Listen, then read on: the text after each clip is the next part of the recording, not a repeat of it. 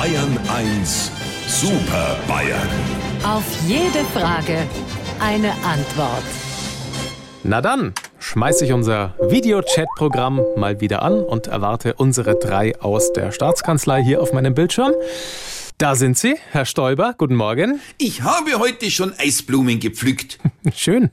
Herr Aiwanger, guten Morgen. Ihre Sendung muss man noch nicht verbieten. Das ist nett von Ihnen. Und guten Morgen, Herr Söder. Ein guter Morgen ist ein unbürokratischer Morgen. Ja, äh, da stimme ich Ihnen zu.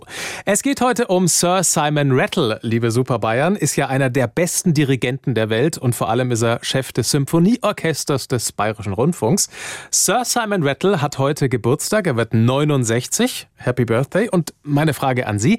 Wie stehen Sie eigentlich zu äh, klassischer Musik? Lieber Herr Morgendings, also ich stehe nicht zur klassischen Musik. Wenn, dann lausche ich sitzend, und zwar ganz tiefer gelegt und zurückentspannt. Ede alte Triangel, so eine Antwort kannst da bloß du geben. Mich verbindet natürlich in erster Linie eine übergeordnete Gemeinsamkeit mit dem Sir Simon.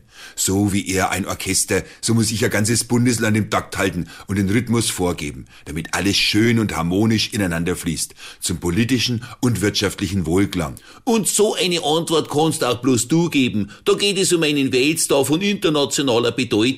So einen Vergleich hat er nicht verdient. Stimmt, weil Politik kann er bestimmt nicht so gut wie ich. Dieser Sir Simon Schneckel hat ja schon mal Marianne und Michael kommandiert und war der Chef der Berliner Choleriker, ein großer Künstler am Pürierstab. Edmund, du meinst Dirigierstab. Und der Simon hat nicht Marianne und Michael, sondern Tristan und Isolde dirigiert.